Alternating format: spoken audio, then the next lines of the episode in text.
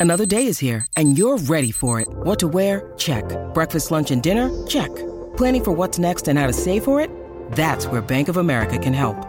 For your financial to dos, Bank of America has experts ready to help get you closer to your goals. Get started at one of our local financial centers or 24-7 in our mobile banking app. Find a location near you at bankofamerica.com slash talk to us. What would you like the power to do? Mobile banking requires downloading the app and is only available for select devices. Message and data rates may apply. Bank of America and a member FDIC. When you need mealtime inspiration, it's worth shopping Kroger, where you'll find over 30,000 mouthwatering choices that excite your inner foodie. And no matter what tasty choice you make, you'll enjoy our everyday low prices, plus extra ways to save, like digital coupons worth over $600 each week. You can also save up to $1 off per gallon at the pump with fuel points. More savings and more inspiring flavors make shopping Kroger worth it every time. Kroger, fresh for everyone. Fuel restrictions apply. Hola, esto es New Books Network en español. Bienvenidas y bienvenidos a New Books Network en español, un podcast de The New Books Network. Soy Lorena Campuzano Duque, coanfitriona de este show, y hoy me acompaña como anfitriona la profesora Pilar Rey. Hoy conversaremos con Vladimir Sánchez Calderón, autor del libro La urbanización del río Tunjuelo, desigualdad y cambio ambiental en Bogotá a mediados del siglo XX. Hola Lorena y Vladimir, es un gusto estar con ustedes. Bienvenido Vladimir, te voy a pedir que por favor te presentes. Hola eh, Lorena y Pilar, muchísimas gracias por, por invitarme a presentar mi libro. Bueno, yo soy profesor de la Escuela de Historia de la Universidad Industrial de Santander en Bucaramanga, en Colombia, eh, donde coordino eh, un semillero de investigación sobre temas urbanos y ambientales con estudiantes principalmente de historia, pero también de posgrados en otras disciplinas. Eh, pertenezco al grupo de Historia, Ambiente y Política, que es coordinado por la Universidad de los Andes y la Universidad Nacional. Y hago parte también de la Red Colombiana de Historia Urbana y del colectivo de historiadores eh, latinoamericanos sobre ríos, que está vinculado a la Sociedad Latinoamericana de Historia Ambiental. Muchas gracias. Qué bueno, Vladimir. Veo que estás eh, metido pues, en la historia ambiental y urbana fuertemente. Bueno, hoy tenemos el gusto de conversar sobre tu libro, que fue publicado este año por la editorial de la Universidad Industrial de Santander. Y antes de entrar en materia, me gustaría, para entender un poco el contexto del libro, cuál es tu trayectoria y cómo llegaste a este tema sobre el río Tunjuelo en, en Bogotá. Bueno, claro que sí. Pues el libro habla sobre la manera en que se urbaniza una sección de la ciudad en el siglo XX. Es una sección que está identificada como la cuenca del río Tunjuelo, un río urbano, como tantos ríos urbanos de nuestras ciudades. Y yo llegué a, ese tema y a ese lugar, mi experiencia previa. Yo estudié primero geografía en la Universidad Nacional de Colombia en Bogotá y ese era un lugar donde íbamos eh, muchas prácticas de campo de diferentes cursos. Eh, después hice una maestría en, economía y reforcé como mi gusto por, por los temas urbanos y ambientales y tuve la posibilidad de participar en varios proyectos de investigación y de consultoría sobre esa parte de la ciudad, sobre el sur de Bogotá, eh, tanto con la Universidad Nacional como con otras dependencias como la Secretaría Distrital de Planeación. Y en una de esas, eh, en la primera de hecho, experiencia profesional, eh, ocurrió una inundación muy grande en eh, unos barrios de la parte baja de la cuenca del río Tunjuelo en el año 2002, que fueron como las inundaciones más grandes en mucho tiempo. Y a raíz de eso se suscitó un conflicto socioambiental en el que participaron unas multinacionales de extracción de materiales de construcción, Cemex y Holcim. Por un lado estaba también la alcaldía de Bogotá, eh, digamos toda la institucionalidad bogotana mirando eh, el papel y las mineras en, la creación de los desastres y por el otro las comunidades eh, que se habían visto afectadas. Entonces a raíz de eso, como mi participación pues muy cercana, pues más que participación, el conocimiento de ese, de ese evento me llevó a interesarme por, pues, por qué esa zona de Bogotá era tan reconocida y tan recurrente en la afectación de, por desastres. Bueno, tengo dos preguntas para ti, Vladimir. Eh, la primera es que, siendo tu formación inicial como geógrafo, ¿cómo surgió tu interés por la disciplina de la historia y específicamente por las líneas de la historia ambiental y la historia urbana?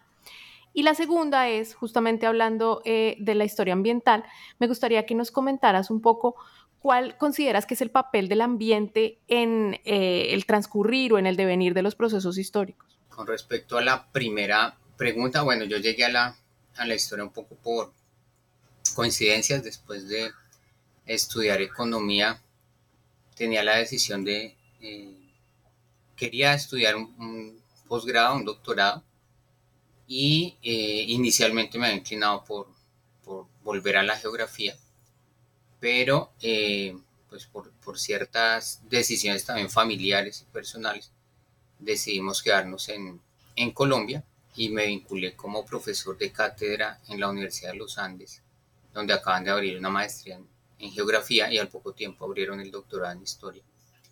Y allí hay un eh, grupo de, profesores que han trabajado, digamos, los problemas históricos y geográficos desde diferentes perspectivas, desde la geografía histórica, la geografía histórica, historia de la ciencia, desde la historia ambiental.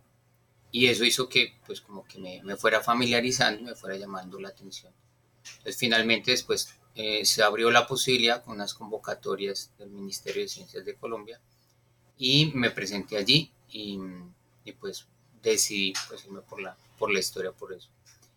Eh, y en esa medida, cuando llegué a la historia, pues rápidamente, digamos que decidí hacerlo en el, en el tema o en el enfoque de la historia ambiental y en la historia urbana.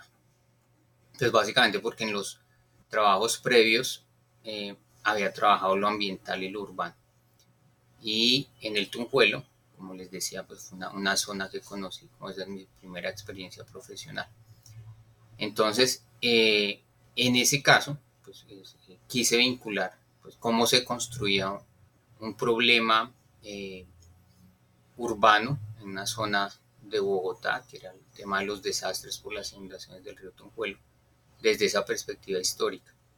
Entonces, en eso lo que he aprendido un poco de, leyendo muchas, muchas personas, hablando con eh, investigadores de otras eh, localidades de Latinoamérica, eh, pues es que ambiente o lo que uno llamaría la naturaleza o el entorno, con diferentes términos como para hacer referencia a todo lo que nos llamarían ese mundo no humano, pues precisamente en la historia ambiental urbana se busca darle relevancia, es decir, que en nuestras ciudades, pues así como lo hacemos en nuestra vida cotidiana, ¿no? nosotros necesitamos energía, necesitamos alimentos, agua, necesitamos dónde vivir, hay que construir eh, vías, ¿no? hay toda una serie de demandas materiales eh, y hay un montón de otros seres, ¿no? animales, plantas, eh, virus, etcétera, que hacen parte de la ciudad, las, hacen parte de la ciudad con, en la en la actualidad y siempre lo han hecho en la ciudad.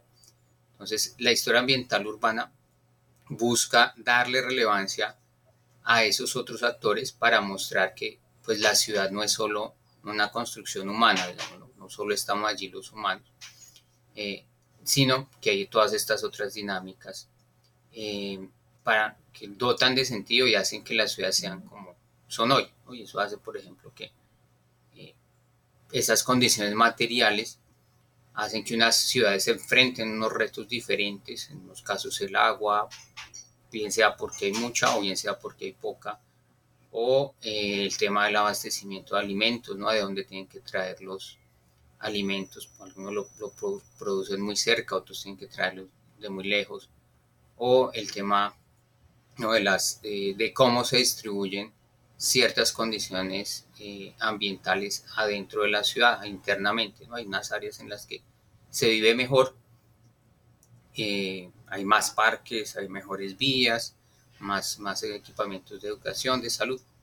Y todo eso habla de, eh, de cómo se construyen ciudades y en esa construcción han participado pues esos elementos que no son, no son solo humanos. Entonces creo que esa así entiendo yo pues el papel del ambiente o del entorno en la construcción histórica de las ciudades. Claro, y eso que dices es supremamente importante para repensar las ciudades como estos espacios mucho menos eh, aislados de sus entornos y en los cuales todos estos actores que narras juegan un papel importante, ¿cierto? Entonces, pero para no irnos muy lejos y volver al río, cuéntanos eh, me parecieron muy bonitos los mapas y las imágenes que usas en el libro. Cuéntanos un poco sobre esa geografía del río Tunjuelo y su relación con Bogotá. ¿Cómo es?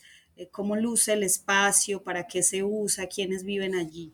Claro que sí. Bueno, quisiera hablar ah, antes de eso del uso de los mapas y las fotografías.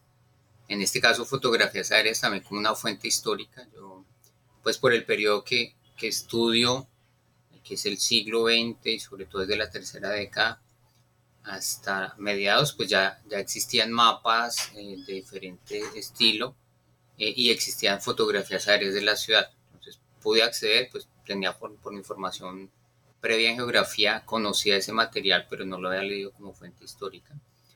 Entonces, hice un, un ejercicio en, en, eso y creo que, que hay un, aprendizaje tanto pues para los historiadores en general, pero en particular para quienes nos interesamos por lo ambiental y por lo urbano. ¿no? Y, y, también un reto en cómo utilizar esa forma de, de expresión, los mapas, como una manera de comunicar eh, en historia. Creo que, que, a los historiadores, a la comunidad de historiadores e historiadoras nos hace falta eh, hacer mejor uso de, la cartografía y creo que puede ser muy útil. Pero bueno, ahora pasando con el caso del río Tunjuelo y su relación con Bogotá, eh, digamos que uno podría mirar en esa eh, amplísima opción de dinámicas y de agentes, pues más allá de, los humanos, ambientales, naturales, pues cualquiera. A mí me interesó, como les decía, el río, porque el río Tunjuelo en esa zona de Bogotá pues estaba muy presente. Eh, ahorita a finales del siglo XX, básicamente por las inundaciones, pero cuando se pone a mirarlo y a tratar de construir esa historia, lo que uno se da cuenta es que es una historia de larga data, eh, incluso antes de que, digamos, de que existiera esa ciudad tan grande que tenemos hoy.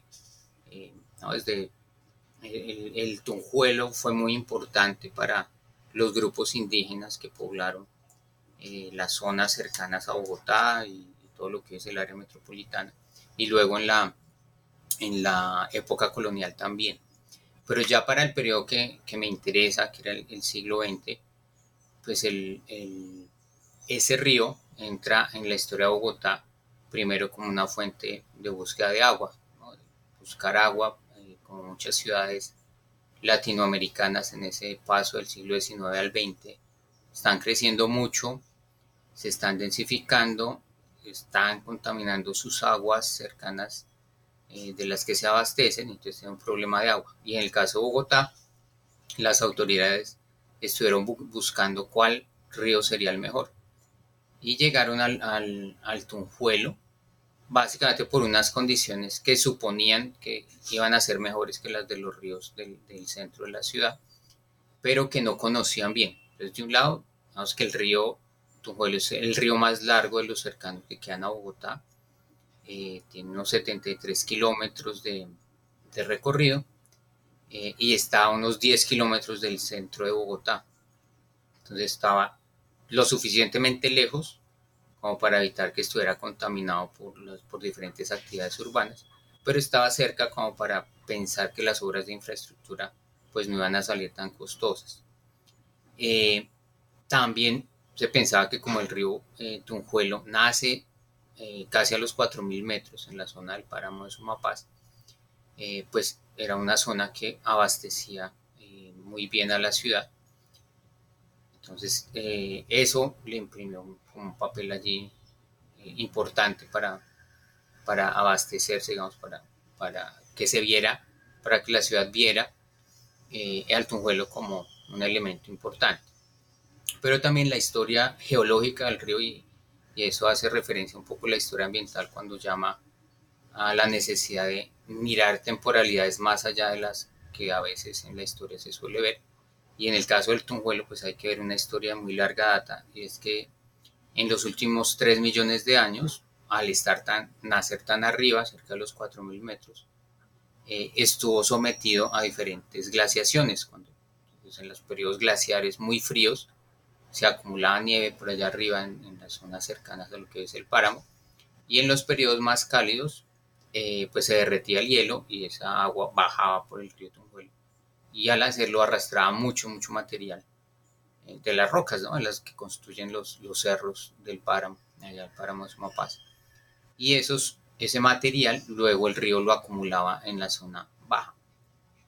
Y eso es importante en nuestra historia porque ese depósito de esos materiales va a definir que el Tunjuelo sea el principal depósito de materiales de construcción en el siglo XX para, para la ciudad. Y finalmente, eh, eh, como el río Tunjuelo llega del páramo allá al altiplano, Bogotá es similar a otras ciudades altoandinas y, y americanas que tienen unos altiplanos, como México, Quito, La Paz, otros, eh, que son zonas planas en altura. Y eh, al ser zonas planas en altura están muy llenas de humedales, de lagos y así era un poco también la sabana de Bogotá y eso hace que en esa zona plana pues hubiesen muchos humedales, zonas eh, que se inundan periódicamente, no siempre. Entonces en la zona plana del río Tunjuelo también pasaba eso y algunos de esos humedales, como más adelante les contaré, se venían, se inundaban periódicamente, era algo normal dentro de la dinámica hídrica del río. Pero luego esos humedales se van a urbanizar y eso hace parte del problema que luego se presenten desastres por inundaciones. Claro, entonces tu investigación, como podemos ver, se inscribe justamente en un proceso de larga data, no solamente del poblamiento de la ciudad y de la relación de los habitantes de la ciudad de Bogotá con el entorno, sino con procesos, digamos, físicos, naturales, eh, de mucho más largo aliento. Em, un poco regresándonos em, al tema metodológico, eh, me gustaría como hacerte una pregunta, porque desde la introducción nos aclaras que el libro proviene de la investigación de tu tesis doctoral. Entonces, eh, me gustaría que nos comentaras un poco sobre cómo fue el proceso de escritura, por dónde empezaste, cómo fue el proceso de ubicación y de sistematización de las fuentes y también de cómo fue el proceso de transformar una tesis doctoral en un libro. Bueno, sobre el proceso de, escritura de la, de la tesis, primero y luego del libro, pues uno, la forma en que la directora, mi directora de investigación, que es la profesora Marta Herrera, ella tenía un taller de investigación en el que nos exigía a quienes nos dirigía que teníamos que participar en un proceso colectivo en el cual uno iba presentando los borradores y, recibía retroalimentación no solo de ella, sino de los compañeros. Eso hizo que, que digamos, el producto final, los capítulos, los artículos que se derivan de allí, pues fuesen sometidos como a un proceso de, de revisión constante y, salían, digamos, muy maduros los, los textos. Entonces, ese era un ejercicio muy demandante, pero muy gratificante también al final. Y eh, luego en el proceso de escritura, eh, pues hay algo que me pasó, que suele pasar, ¿no? Es que uno suele tener como el argumento claro de la obra, pero luego como que se le disuelve en la medida en que trabaja cada capítulo, como que quiere agarrar su, su propia em, lógica. Entonces, trataba de hacer versiones preliminares de cada capítulo y luego volver a cómo se ataban al argumento central y eso implicó dejar eh, información por fuera, no sacrificar, priorizar. Eh, información que, que, no fue tan fácil y sobre todo en la, en la parte de la, ya de transformar el, la tesis en libro.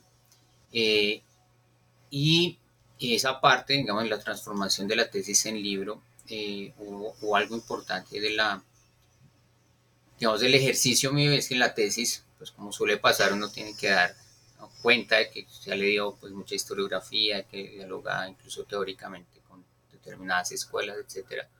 Pero a veces para llegar a un público más amplio eso, eso no es tan fácil, ¿no? y, ahí hay un ejercicio de reescritura importante. Creo que en la, en la introducción general en la introducción de cada capítulo tuve que hacer ahí un, esfuerzo importante de eh, pues elaborar un texto que fuese un poco más digerible. Eh, y ahora, bueno, un poco sobre el tema de la ubicación y la sistematización de fuentes. Como yo no soy historiador de base, llegué pues tarde a la, a la historia, ir al archivo, que pues es como algo que en, principio puede ser básico para un historiador. Yo llegué tarde ahí, yo llegué primero a otras fuentes, una, pues los, los informes técnicos en los que había participado en esos otros trabajos. Eh, llegué a eh, otros archivos, me conecté primero con los archivos de minería, de geología de esa zona, eh, y posteriormente llegué pues al archivo Bogotá, al archivo general de la Nación. Y de manera importante pues también jugué con, la información oral que me aportaron no solo los pobladores sino también trabajadores de las minas eh, eh, de explotación de gravilla que se hicieron sobre el, tunjuelo. Y ahí hubo pues metodológicamente un, trabajo largo para lograr poner a dialogar esas, esas diferentes fuentes. Eh, y ahí creo que ese, ese, esfuerzo del taller Umbra era importante, pues no es, no es fácil. Eh, yo venía de la geografía donde se escribe de una manera y luego de la economía que también se escribe de otra y pasar a la historia, eh, eso implica un, trabajo ahí lento. Y en ese, en ese trabajo interdisciplinario, en ese taller, fue muy útil, porque los compañeros me decían, no, acá no está hablando, acá está diciendo, está siendo muy descriptivo, en otra está siendo muy concreto, muestre cosas, etcétera entonces ahí ese trabajo interdisciplinario fue interesante eh, de, mostrarlo. Y lo otro fue la, vinculación también con el colectivo de, historias ambientales, de historiadores de ríos de América Latina de Solcha. Entonces, eh, el poder participar en esos escenarios, tratar de charlar con otras personas, tratando de debatir con lo que uno quiere mostrar, fue importante en esa transformación de la tesis en libro, porque uno ya tenía más claro, bueno, en la, en la tesis uno quiere que lo, que lo aprueben y que lean el sí, pero en el libro ya no quiere no, pues que lo lean y tiene que tratar de, mirar eso, cómo puedo llegar a otras personas que no sean los evaluadores, sino eh, pues otros investigadores y ojalá pues un público más amplio. Claro, eh, un poco eh, en este mismo sentido me gustaría que nos contaras cómo te fue con, la metodología de la historia oral, qué tal fue trabajar con entrevistas, en términos de, cómo acercarse a los entrevistados y las entrevistadas y cómo justamente compaginar el recurso de la historia oral con las fuentes este, escritas de corte más, digamos, tradicional. Pues yo eh, había tenido trabajo con comunidades en estos em, trabajos previos a la, a la tesis, antes de estudiar el doctorado que, que, les contaba antes. Entonces tenía algunos contactos acá, los retomé y conocí, pues, los, las personas que conocía me remitieron a otras, etc. Entonces había, había una ventaja.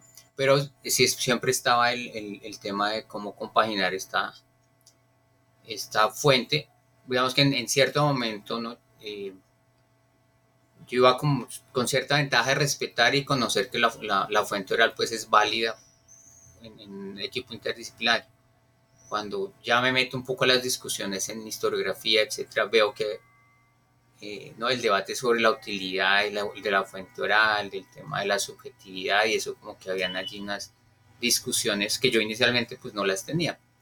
Tan, la, veía que era pues, una fuente válida pues con, las otras fuentes que estaba, que hay que tratarla con el mismo cuidado, etc. Eh, pero sí, vi que, que, en, la historia a veces como que la, la fuente oral todavía es vista con, más recelo que otra fuente, para mí pues es una fuente como cualquier otra, digamos, a la que hay que tratar con la misma eh, seriedad y con la misma, eh, con el mismo cuidado que cualquier otra fuente. Creo que todavía esa idea de, de que el documento es más válido que otra fuente permea todavía mucho, mucho a la comunidad de los historiadores. Pero sí hay, hay, hay unos retos interesantes allí de, de trabajar, que yo intenté hacerlo a partir de triangulación, de, intentar dejar hablar a, las personas, preguntarles, digamos, de manera indirecta por ciertas cosas que me interesaban allí. Eh, y ahí quedan unos temas interesantes que no alcancé a profundizar, como el, uso, por ejemplo, de la memoria para la historia urbana y para la historia rural, ya ¿no? el, tema de haberlas trabajado desde el tema, por ejemplo, de la memoria. Otras yo las trabajé un poco desde el, tema de la, pues como fuente, eh, me fueron útiles y utilicé mucho el tema de la triangulación con otras fuentes de información porque salieron temas muy interesantes que otras fuentes no, no dejan ver y, y, ahí pues quedan muchas cosas para, para aprender y profundizar. Pero sí, acá me parece que es un, un tema interesante que se ha, ha, venido pues reivindicando tanto en historia urbana como en historia ambiental, que es el uso de la fuente oral.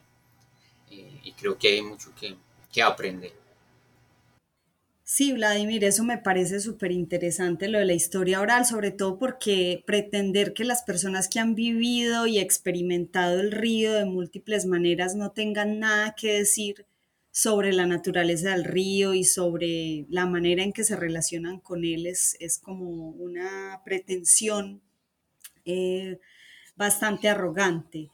Y también hablando, volviendo al tema de llegar a un público más amplio y ya adentrándonos al libro, eh, me gustó mucho cómo abres eh, con los discursos celebratorios de la inauguración del edificio de la aerolínea Bianca y las noticias de las inundaciones de los barrios circundantes del río Tunjuelo al sur de Bogotá.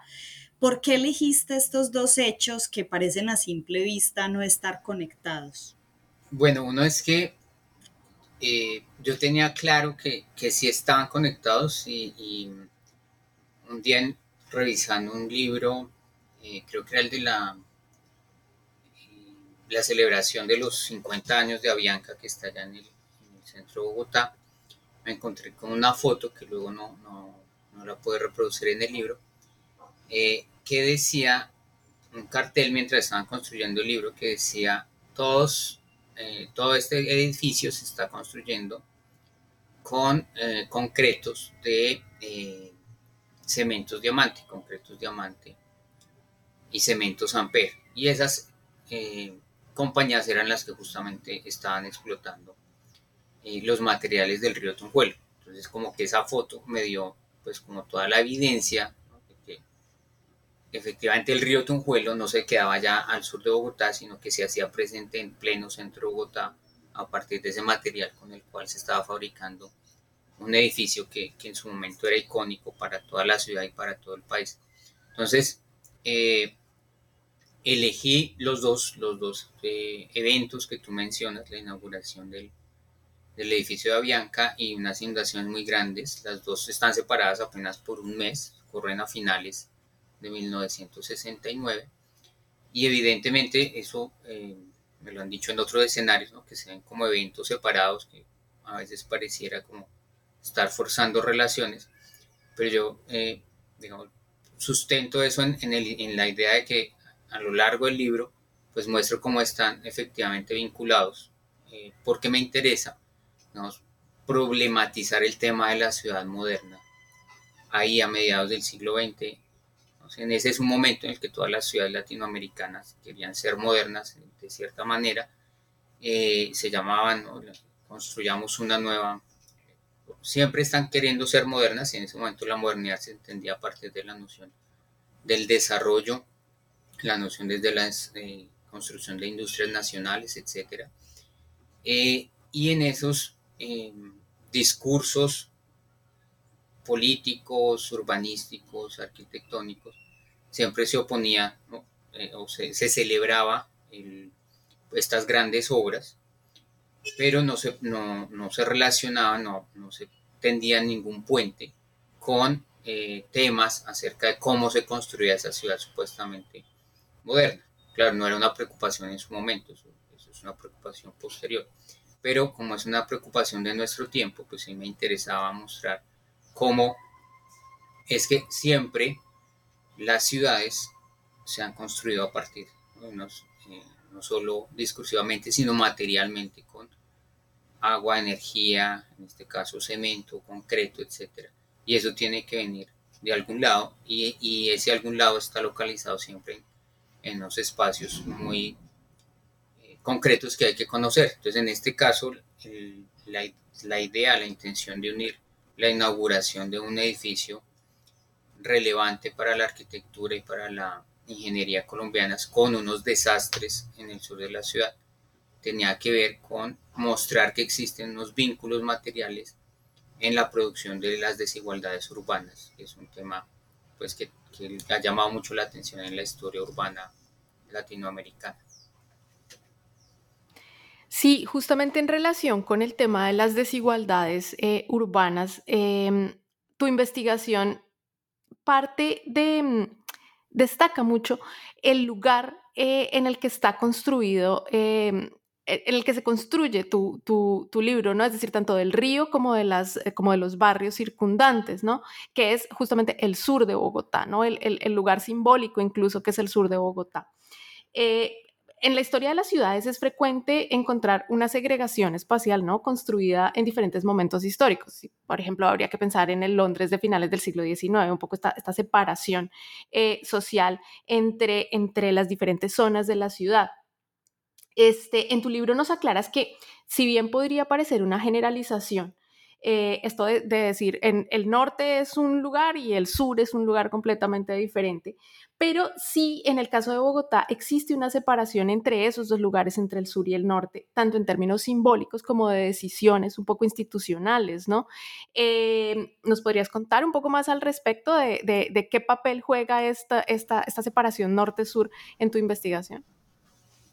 Ese es, un tema que casi que motivó inicialmente la, la tesis, eh, porque yo en, tanto en geografía como en economía, eh, ese tema de la segregación salía y, bueno, además yo también viví, vivía en el, en el suroccidente de Bogotá, mi, niñez hasta, hasta mi, primera, digamos, edad adulta, entonces conocía estar en, el sur de, de, Bogotá y uno crece, cuando uno crece en Bogotá, crece con esa idea, una cosa es el norte y una cosa es el sur. No tiene claro dónde empieza uno y dónde está el otro, pero sí tiene esa noción eh, en sus prácticas, en sus, en sus imaginarios. Entonces cuando llegué a la, a la historia, al Tunjuelo, etcétera, me pareció muy interesante poder rastrear cómo había participado, cómo se metía el, el Tunjuelo ahí, un río que era el causante inicialmente como aparecían los reportes de prensa y nosotros, el causante de la tragedia en muchos barrios del sur de Bogotá. Entonces, eh, esa línea de trabajo, como tratar de unir la, la desigualdad urbana, que, ya ha sido un tema clásico en los estudios urbanos, sobre todo desde la, sociología, algo en la economía y la geografía, eh, se puede leer también en términos ambientales, lo cual pues no es tan común en, eh, en la historia. Entonces, sí me interesaba ese, ese tema. Y efectivamente lo que pues un poco muestro en, el libro es que esa producción del sur y del norte vincula unos, unas dimensiones materiales y unas dimensiones simbólicas en las cuales las instituciones estatales fueron muy activas. activas por omisión o por, por acción, si se quiere. ubicando, por ejemplo, cierto tipo de equipamientos como cárceles, como eh, centros de, equipamientos de salud para poblaciones pobres, eh, estableciendo los barrios que llaman los barrios populares hacia el sur de la ciudad. Todas, todas esas acciones eh, van a reforzar esa idea de que el sur es la, parte pobre de la ciudad. Y también haciéndolo a partir de, la normativa urbana. la normativa urbana lo que uno se ve es que para construir una vivienda, un proyecto de vivienda en lo que sería el norte de la ciudad. Era mucho más difícil, había que cumplir mucha más normatividad que hacerlo hacia el sur. Hacia el sur era más fácil construir, entonces era más fácil construir a los grupos medios y pobres. Entonces en esa medida el, el norte y el sur, todos los bogotanos crecemos con la idea del norte y el sur en Bogotá. Eh, pero eso tiene, esa imagen la que crecemos todos, tiene una, relación con la materialidad de la ciudad y esa materialidad pues es, muy compleja, pero en ella el Estado ha jugado un papel importante, no solo eh, pasivo, sino activo. Sí, Vladimir, eso que dices está también muy relacionado con quienes sufren los desastres naturales, que es algo que tú analizas bastante en tu libro y es un, gran aporte a esta literatura. Eh, ¿Cómo interpretas tú los desastres del río Tonjuelo y sus alrededores eh, para personas que no entiendan esta naturaleza no natural de los desastres naturales? Bueno, diría que como eventos que son productos históricos, no ocurren por, por azar, ¿no? Y no, ocurren de un momento a otro, eh, porque sí, sino que hay toda una serie de procesos, tanto del río, ¿no? que si ese año llueve más que, en otros, eh, pero también pues de intervenciones de los diferentes grupos sociales, de los habitantes, de las instituciones estatales, de las empresas privadas. Es decir, los desastres eh, hacen parte de la historia de la ciudad y que ocurran en cierto momento que de pronto uno no se lo espera, no quiere decir que surjan porque sí, sino que son productos históricos ¿no? de cómo se van conjugando estas dinámicas sociales, estas dinámicas colectivas. La gente necesita vivienda, la ciudad necesita materiales de construcción, necesita agua, ¿cómo se resuelve eso? Hace que en este caso específico, pues en el, en el Tunjuelo, hayan eh, inundaciones recurrentes que generaron desastres. Esa sería como la existencia, como que no pensemos que los desastres, si los llaman naturales, es porque deben ocurrir, ¿no? Porque pasaron de pronto y nos cogieron sin aviso. Eh, que tal vez de pronto lo que no sabemos es leer esas, esas diferentes indicaciones que se dan. Y, una visión histórica de los desastres en la ciudad nos daría como esa eh, visión más amplia, que siempre han hecho parte de la historia de la ciudad y que la ciudad también ha aprendido a enfrentarlos de ciertas maneras, unas pues mejores que otras. Sí, eh, en ese sentido, em, ¿Qué nos podrías decir sobre el impacto que tuvo, por un lado, eh, la extracción de, materiales para la consecución de concreto, como la búsqueda de fuentes hídricas para los y las bogotanas em, durante el periodo de estudio con las inundaciones del río Tunjuelo, es decir, cuáles fueron estas eh, acciones por parte de los seres humanos que influyeron en, las, en los desastres pues, de esta zona. Bueno, entonces, en, como veníamos hablando, la idea central acá es que pues la ciudad es un, digamos, un producto histórico. Que en general, la historia urbana se interesa por mostrar eso, la, ciudad como un producto histórico. En este caso, al meterle eh, las dinámicas ambientales, pues nos interesa mirar cómo es que esa ciudad se construye eh, material y discursivamente con otros elementos, con otras dinámicas y en este caso eh, el del río, los desastres que suceden en la parte baja del río están relacionados con la manera en que se ha transformado el resto del río. Entonces, en las zonas más altas, los ríos, los barrios se inundan porque quedan en zonas planas, algunos de ellos construidos en antiguos humedales, eh, y se inundan allí porque las partes altas de los ríos, del río Tunjuelo, perdón, así fue alterada, y fue alterada por dos acciones básicas. Una, por embalses que se construyeron para abastecer de agua a Bogotá entre los 30 y los 50, y el segundo por minas de extracción de material de construcción, de gravas y gravillas, agregados. Entonces, eso, eh, cuando se pone a mirar los reportes de la prensa y otros, esos actores, los embalses y las minas no aparecían ¿no? con parte de la explicación de los desastres, sino siempre quedaba la idea de que los desastres era culpa pues de que había llovido mucho o de los pobladores por ocupar áreas que no deberían haber ocupado.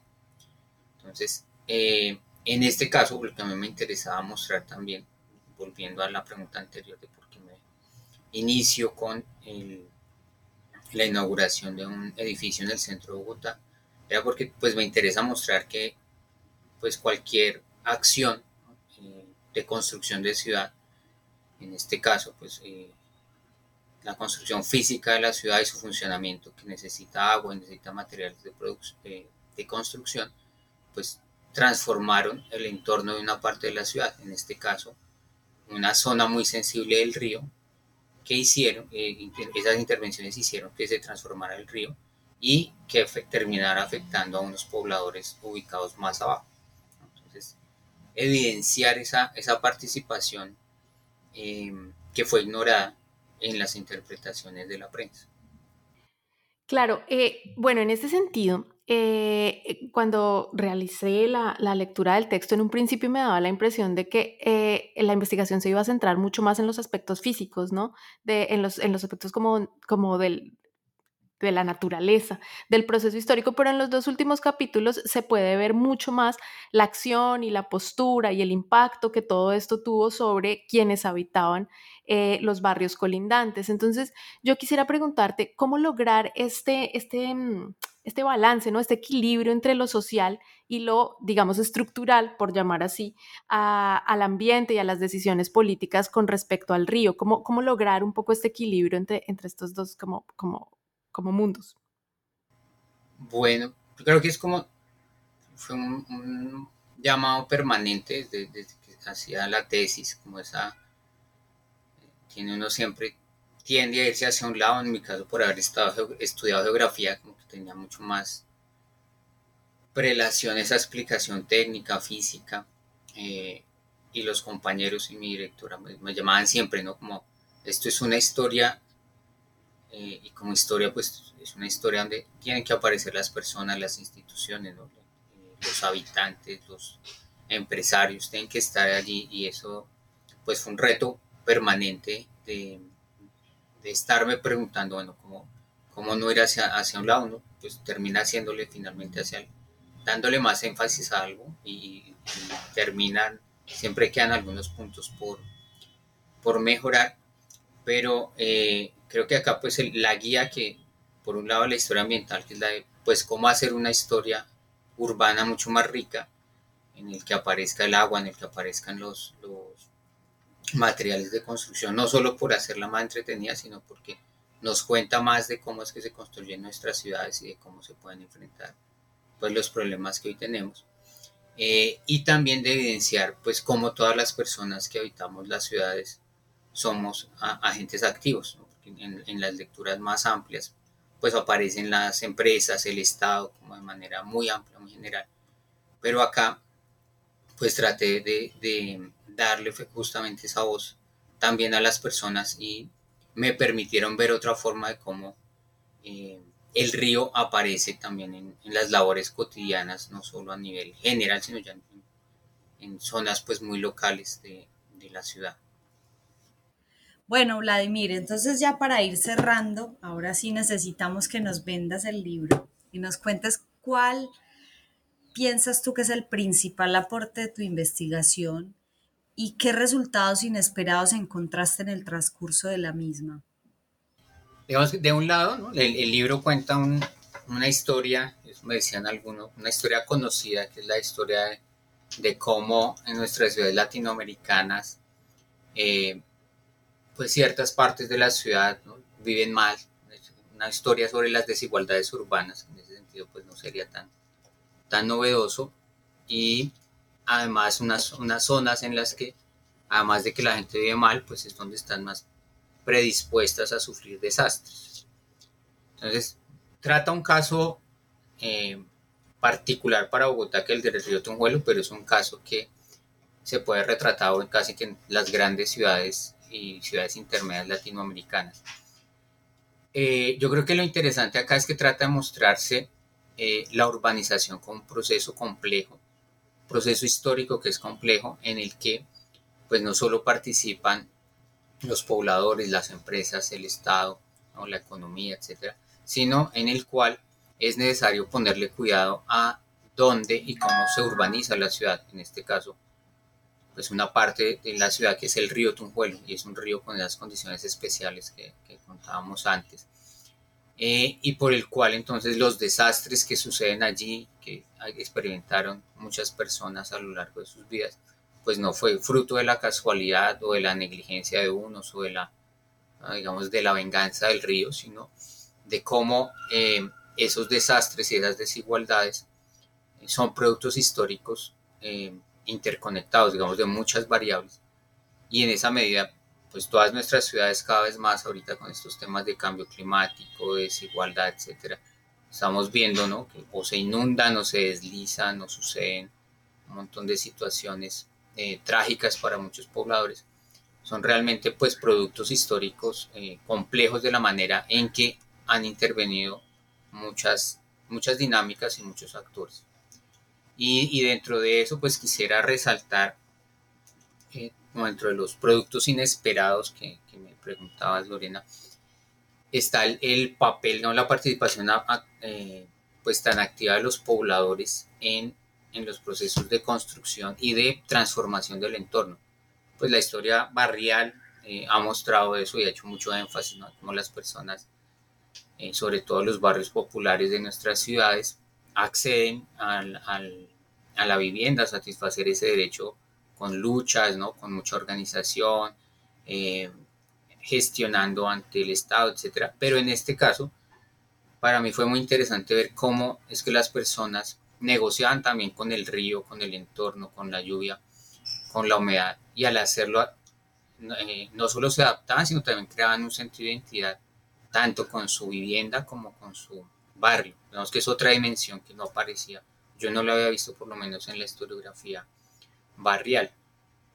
Solo por llamar la atención, eh, eh, entrevistando a una, a una señora habitante del barrio Tunjuelito, pues ella me contaba cómo traían para los, para los cimientos de su vivienda. Bueno, uno tuvieron que rellenar, y eso ya implicaba traer material para elevar el dote para que no se les inundara. Luego traían piedras del río, eh, y pero en todo, en todo ese, ese proceso pues era un, un, proceso corporalmente muy, muy demandante. Ella me, recordaba y me decía, esas manos sudaban sangre y las de mis hermanos también. Esta casa tiene, tiene la sangre nuestra con, con el río, eh, pero era una, una, una, cuestión de, pues, de identidad muy fuerte.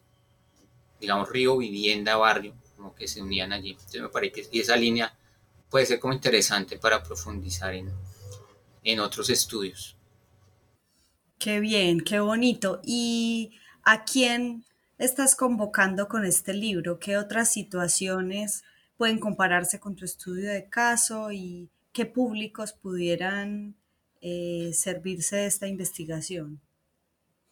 Bueno, yo creo, pues uno en, términos académicos, creo que eh, aunque trata de la historia ambiental y de la historia urbana, digamos, del, ambiente en las historias de nuestras ciudades, tiene un peso más fuerte, está pisando más fuerte en la historia ambiental.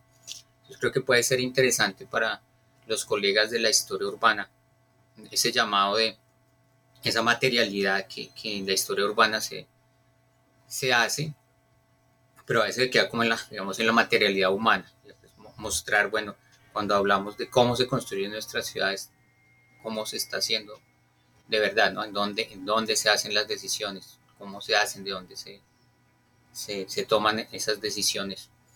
Eh, pero también, pues, para las personas que están interesadas en los estudios urbanos, eh, arquitectura, eh, hay, bueno, ya hay pregrados, maestrías en estudios urbanos, que, pues, digamos, con las condiciones actuales que tenemos, que mencionaba ahorita, con los temas de cambio climático, pero también de desigualdades.